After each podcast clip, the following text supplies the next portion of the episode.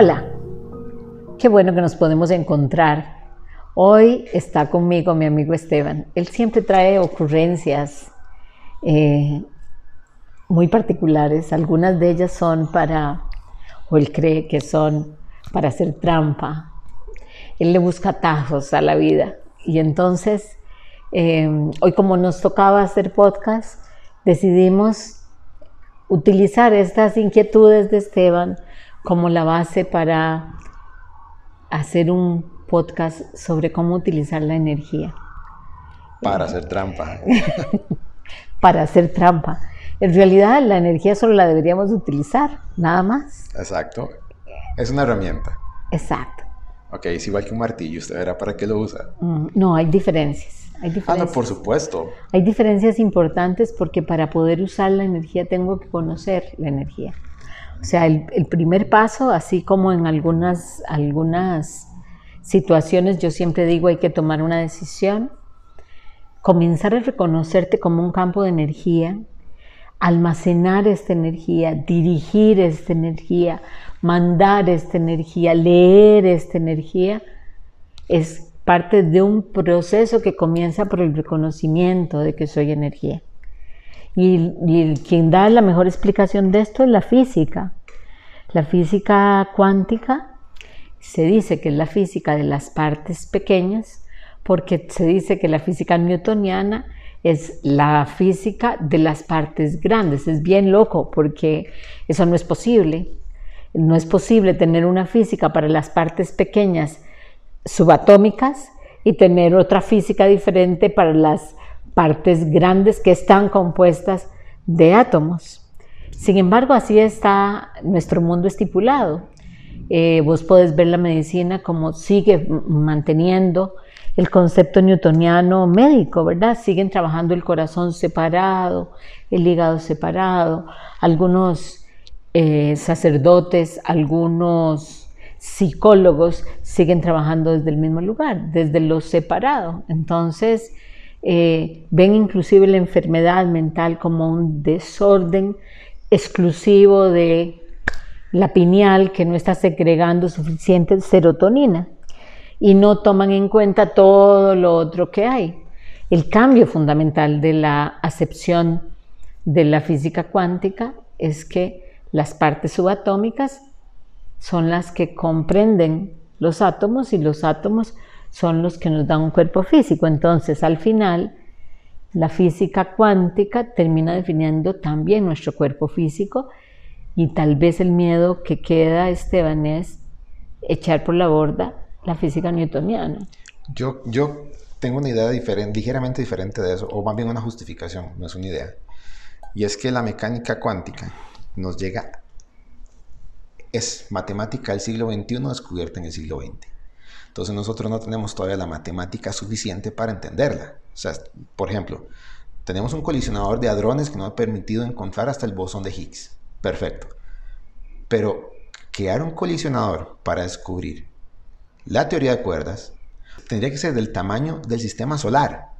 O sea, todavía nos falta matemática. Entonces yo creo que no podemos descartar ni una ni otra hasta que no tengamos esa matemática y faltarán años y años para encontrarla. Pero, por ejemplo, acabas de decir algo muy interesante, muy interesante, y es la teoría de cuerdas. La teoría de cuerdas es una teoría maravillosa que pone ambas físicas en, en unión, ¿verdad? Explica esto. El tema es que nosotros seguimos esperando cosas físicas. Cuando vos hablas de la matemática del siglo XXI para poder generar un acelerador, no se llama, eh, se llama, vos lo acabas de decir bien. Un colisionador de partículas. exacto, un colisionador de partículas del tamaño del Sol o del sistema solar. Yo te lo plantearía de otro lugar y te voy a decir por qué, porque nosotros hacemos trabajos con eso y ya te las voy a explicar. Y ahí vamos a entrar en estos temas.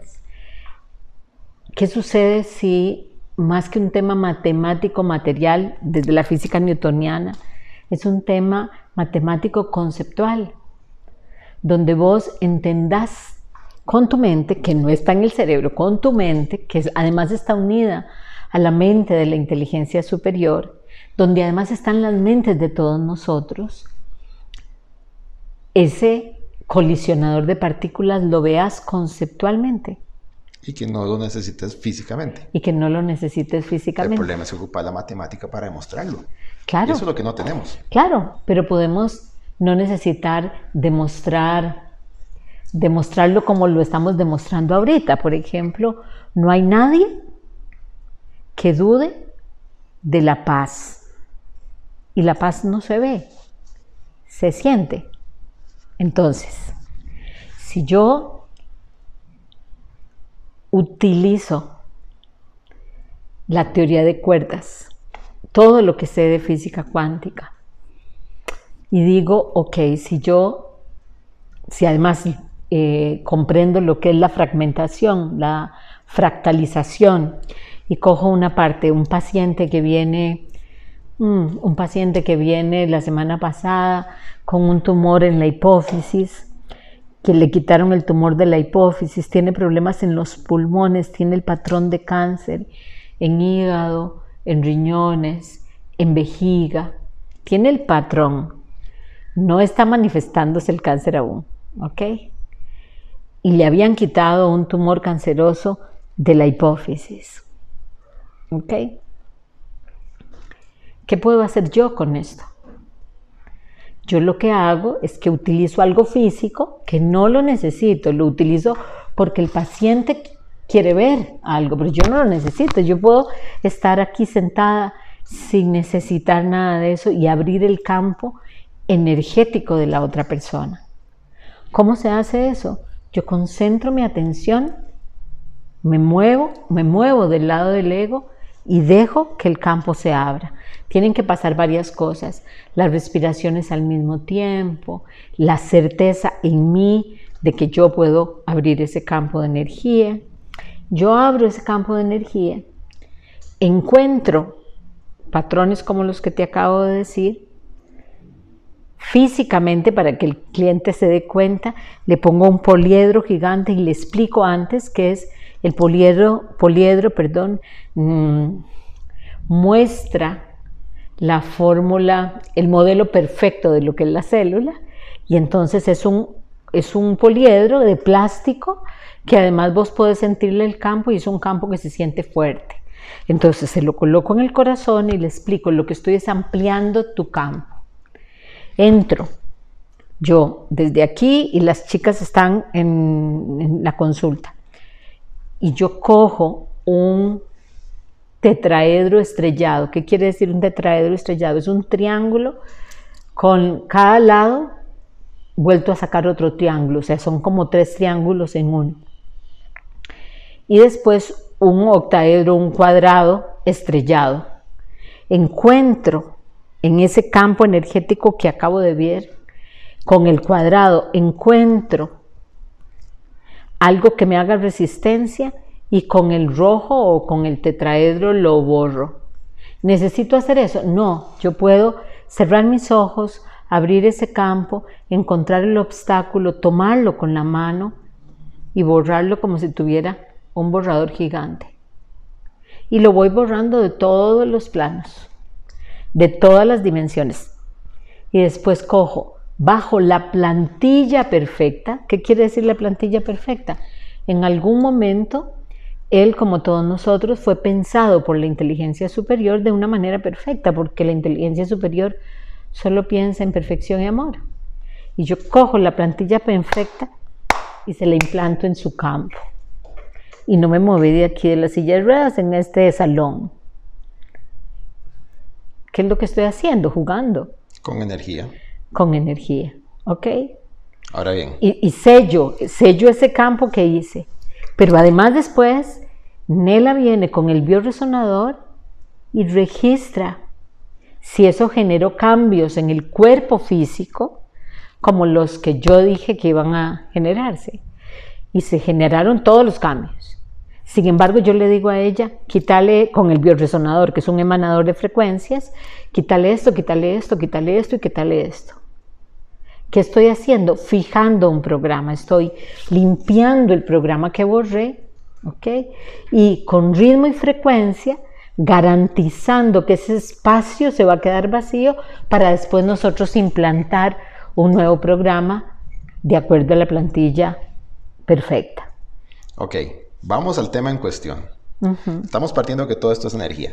¿Estamos claros?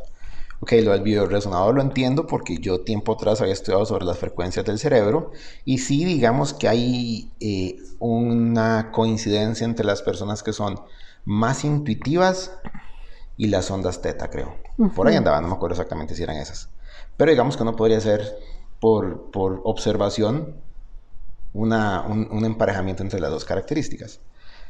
Cuando uno le llega una idea así de repente, como yo digo, cuando cayó una cuita por ahí, ah, esto tiene, esto tiene más atención en este momento, esa idea no es que se me ocurrió a mí, en teoría, viene de otro lado. ¿Ok? Pero, ¿a qué te referís con otro lado?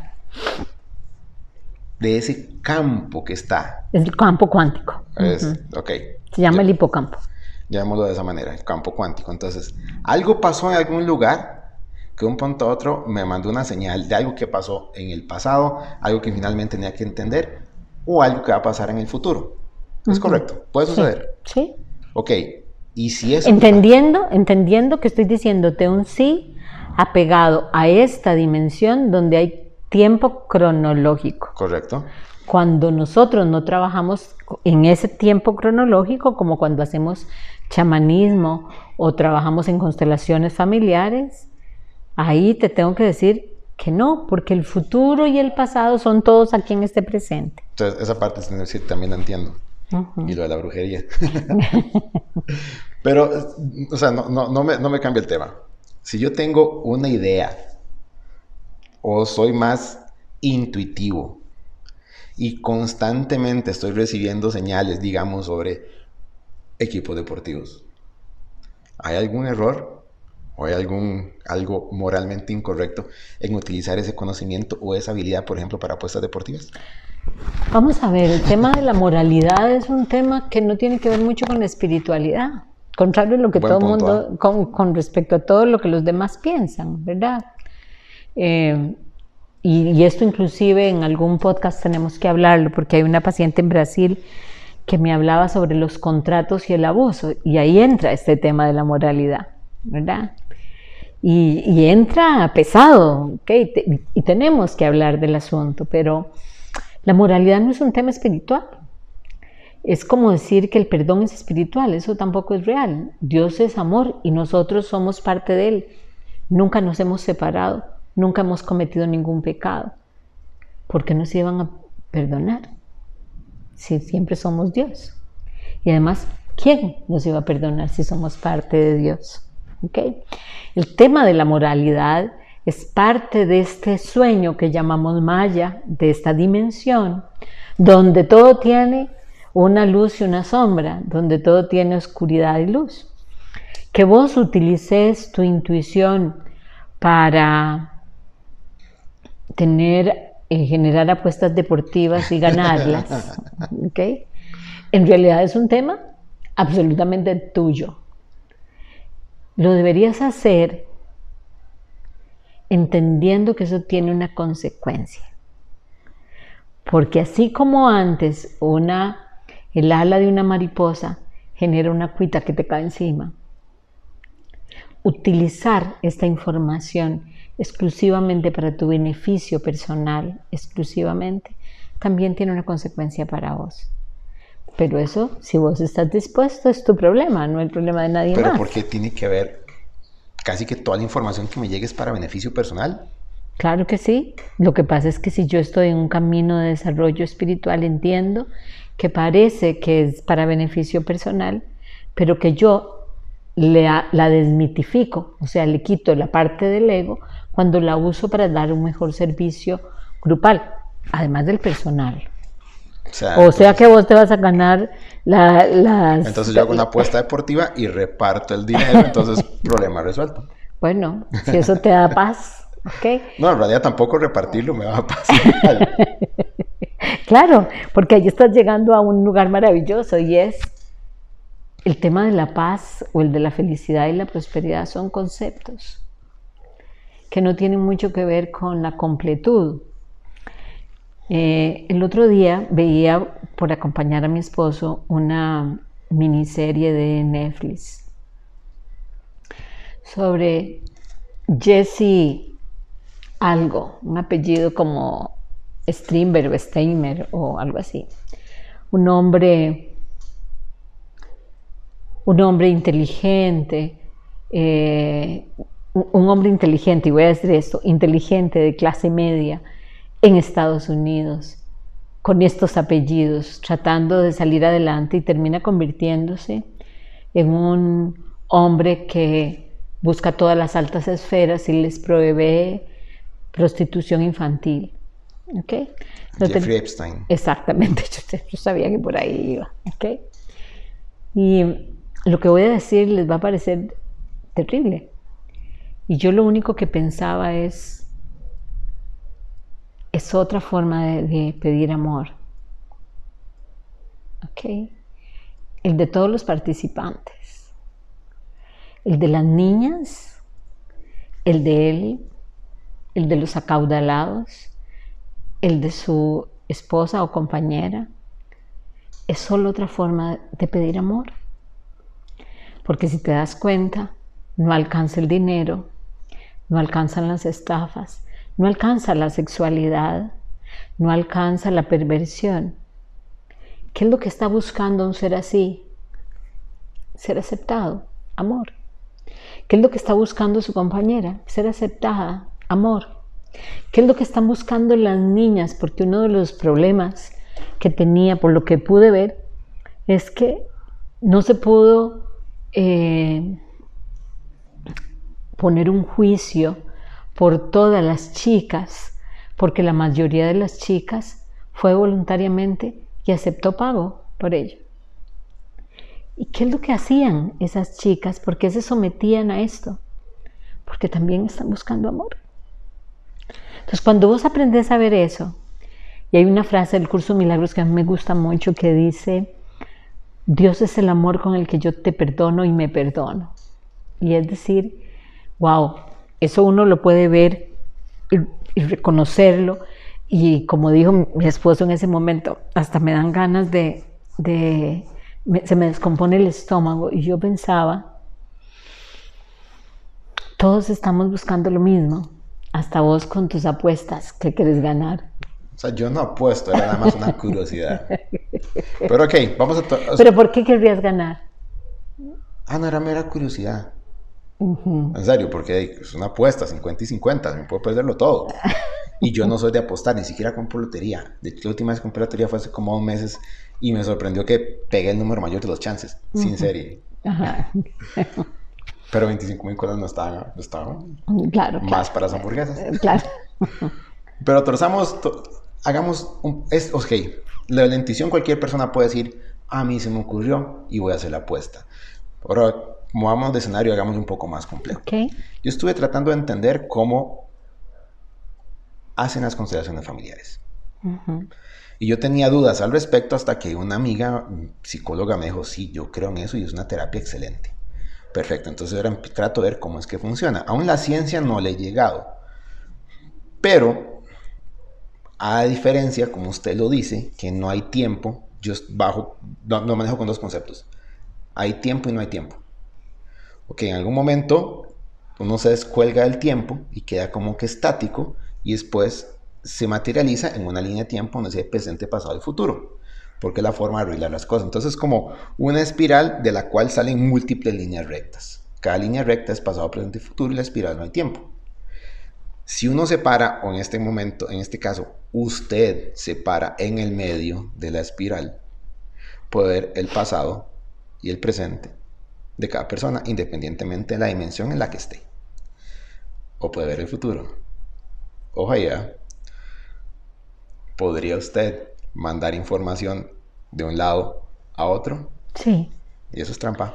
Ok, no, no es trampa. Voy a ponerte un ejemplo. Em, esta es una chica que fue abusada sexualmente por el padre cuando tenía de los 3 años hasta los 12, 13 años que a ella le viene la menstruación. el padre y la madre se separan y ella comienza su vida. Tiene un matrimonio, casada, se casa con un hombre de doble moral. Y esto se vuelve muy importante, ¿por qué? Porque era un hombre que tenía, no sé, ancianatos, principios católicos muy fuertes, pero al mismo tiempo cuando hablabas con él le veías cierto rasgo de perversión sexual complicado. Nace su hijo, tiene un hijo, nace su hijo y ella comienza a ser objeto de maltrato por parte del esposo. Era como la profecía autocumplida, ¿verdad? Es lo que yo viví en mi infancia, lo voy a volver a tener. Entonces, eh, lo que sucede aquí es que él le dice que ya no sirve para nada, que ella es una mujer inadecuada, que qué barbaridad, que ella no tiene ningún placer. La comienza a acusar de este tipo de cosas. Eh, y por supuesto era de esperar, él en realidad andaba con otras relaciones, ya, pero ella, ella no lo sabe en ese momento. ¿Cuál es el trabajo que hacemos? El trabajo que hacemos es hacer una constelación familiar pararnos en esa elipsis, que yo siempre digo, me gusta mucho tu ejemplo, porque además yo lo puedo comprender, porque yo digo que el tiempo es circular, y además en una espiral ascendente o descendente. Pero si yo cojo las dos puntas del tiempo y las aplasto, todo llega a ser un punto, nada más. ¿ok? Cuando yo lo estiro circularmente, puedo tener acceso a todo el tiempo. Cuando cojo una de las líneas que vos decís del centro de, la elipsis a las afueras, a los límites, lo que voy a tener de acuerdo al espacio y el tiempo es un espacio y tiempo determinado. ¿Ok? Entonces, entendiendo esto, yo trabajo con ella, respiramos todo profundo, traemos tres personas, o sea, le pedimos a tres personajes que andan por la vida, no sé, eran dos personas que me ayudaban y mi secretaria, creo que eran en ese momento. Y les pido nada más, los coloco y les digo, usted es el padre, usted es la madre y usted es fulanita. ¿Ok? Respiramos todos, yo hago el ritual que suelo hacer, que no todos los terapeutas lo hacen, que es que me comprometo a usar esta información solo por el bien y nada más que por el bien, que lo hago desde el amor y no para las la satisfacción personal y que pido que todo sea dado con claridad y yo respiro y en ese momento el hombre que estaba ahí comienza a mostrar unos ojos de lascivia muy interesantes, ¿ok? Y ella comienza a temblar, la persona que la representaba a ella. Yo respiro, me conecto con el no juicio, porque si vos juzgas, en constelaciones no puedes trabajar. ¿Ok? Entonces, yo tengo que honrar al Padre en ese ser, y eso es lo que hago desde mi corazón, lo honro a Él, ¿ok? Y le pido a la chica que vaya frente a su padre y le diga, yo solamente soy tu hija, y tú solamente eres mi padre, y que se vuelva y le diga a la madre, lo siento, pero yo nunca quise usurpar tu lugar. Yo nunca quise usurpar tu lugar, yo nunca quise usurpar tu lugar pasa, eso comienza a cambiar un montón de cosas en la chica.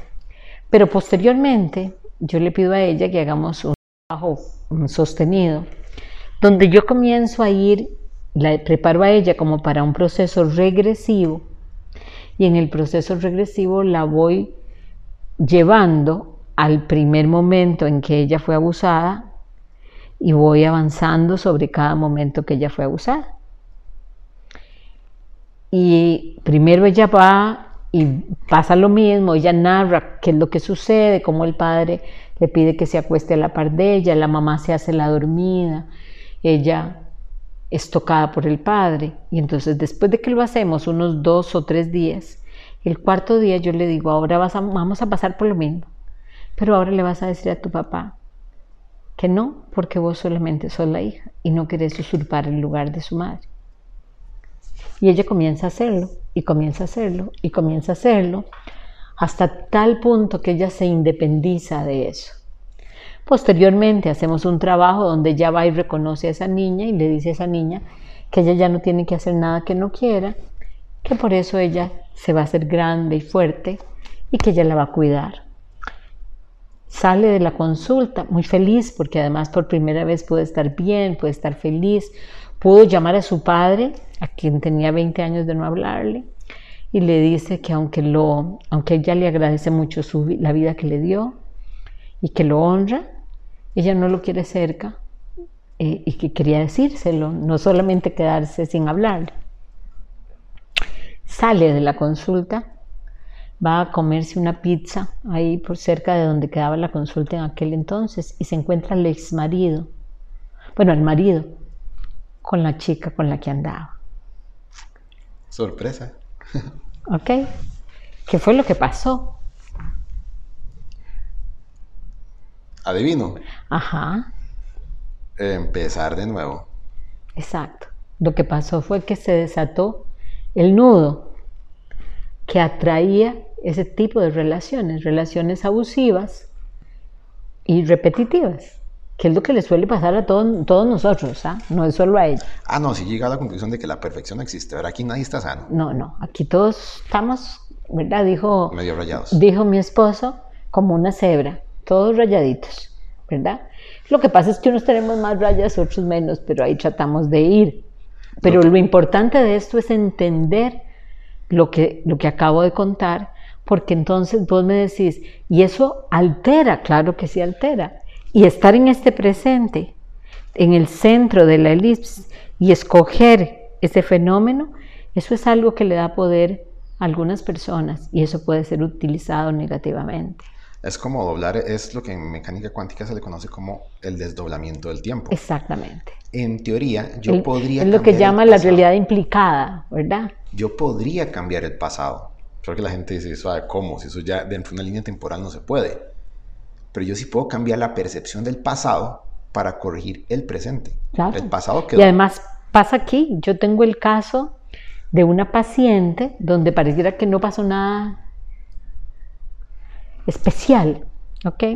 La chica tenía una artritis, que la mujer tenía una artritis que no podía tomar nada.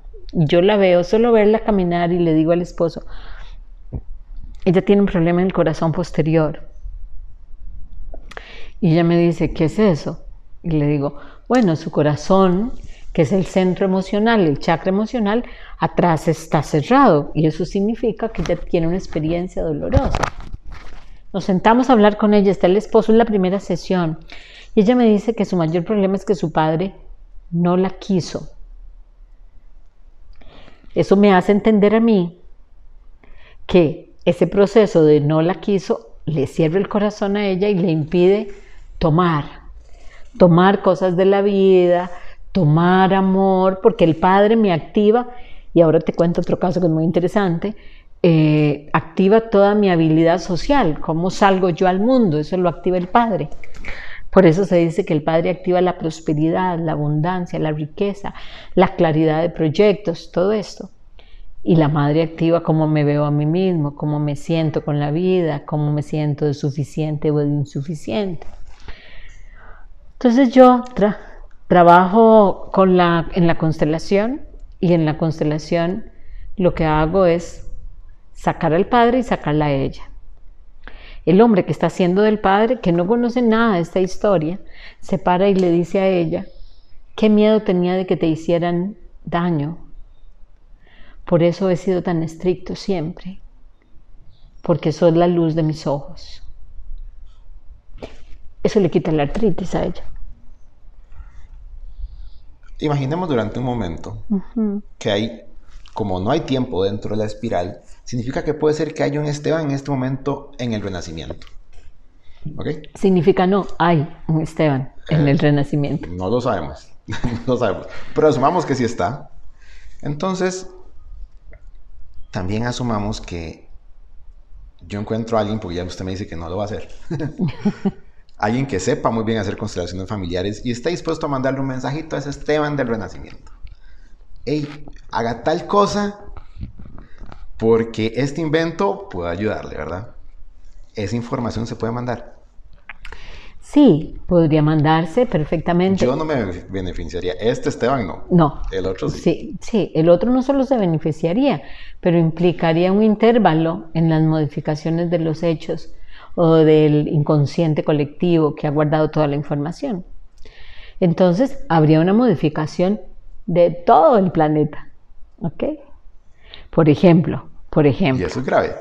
No. ah, bueno. No, no, eso no es grave. De hecho, se habla de la masa crítica. O sea, si la masa crítica de la, de la, de la humanidad hoy por hoy, todos al mismo, en el mismo espacio y tiempo de esta dimensión, nos uniéramos. Y, y, hay, hay pruebas, hay experimentos que han hecho esto que te voy a decir, y nos juntáramos todos y todos nos viéramos a nosotros mismos con paz, con luz, con abundancia, con prosperidad, con comida, cambiaremos el estado de todo el planeta. ¿Y por qué no se puede entonces? Porque no está la masa crítica. Y no creas que son un montón. De acuerdo a, ¿cómo se llama este hombre de la Matrix? Así se llama el libro. Hay un montón de libros de él. Es un hombre importante, que es un astrofísico. Él decía que son como 9600. 9.600 personas. Amit Guswani también habla de eso. 9.600 personas en el mismo lugar, en el mismo espacio-tiempo, todas sintonizadas al mismo tiempo, pensando igual, sintiendo igual, vibrando igual.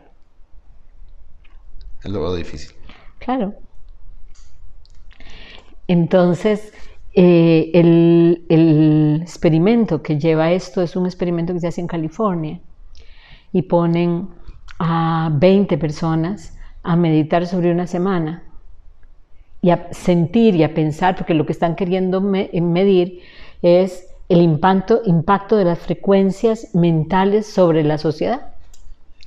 Y lo que sucede es que hay menos accidentes, más gente tranquila, hay menos encuentros eh, agresivos, hay menos violencia, hasta que las personas que están meditando comienzan a darse cuenta que no se conocen una a otra y comienzan a establecer una relación personal y ahí cambia. Como te das cuenta, este es un mundo interesante, el mundo de la energía es un mundo muy creativo, es un mundo donde hay mucha interferencia, o sea, alguien con un poco de maña y un poco de conocimiento se puede hacer millonario y compartirlo con los demás. por supuesto, por supuesto que sí. Sea, porque yo me imagino, o sea, con el 10%, todas las apuestas deportivas que podría ganar, ¿quién no, verdad? Bueno, de ahí trabajar, trabajar para eso. Lo que yo confío es que cuando estés en la frecuencia vibratoria que te capacite para eso, te des cuenta que eso no es importante, que hay cosas más importantes para eso. Ay, no lo sé, doña Marieta. No lo sé. Yo sí, yo sí lo sé, porque confío en vos. De vamos por partes. Vamos, vamos despacito, ¿verdad? Bueno, Esteban, se nos cumplió el tiempo, así que muchas gracias. Me parece que ha sido un podcast interesante. Ah, no, y si le preguntara todas las otras tonteras que se me ocurren en Marieta, ah, censuran el podcast, lo cierran. No, yo sé que no. Bueno, muchas gracias y espero que nos veamos pronto. Gracias.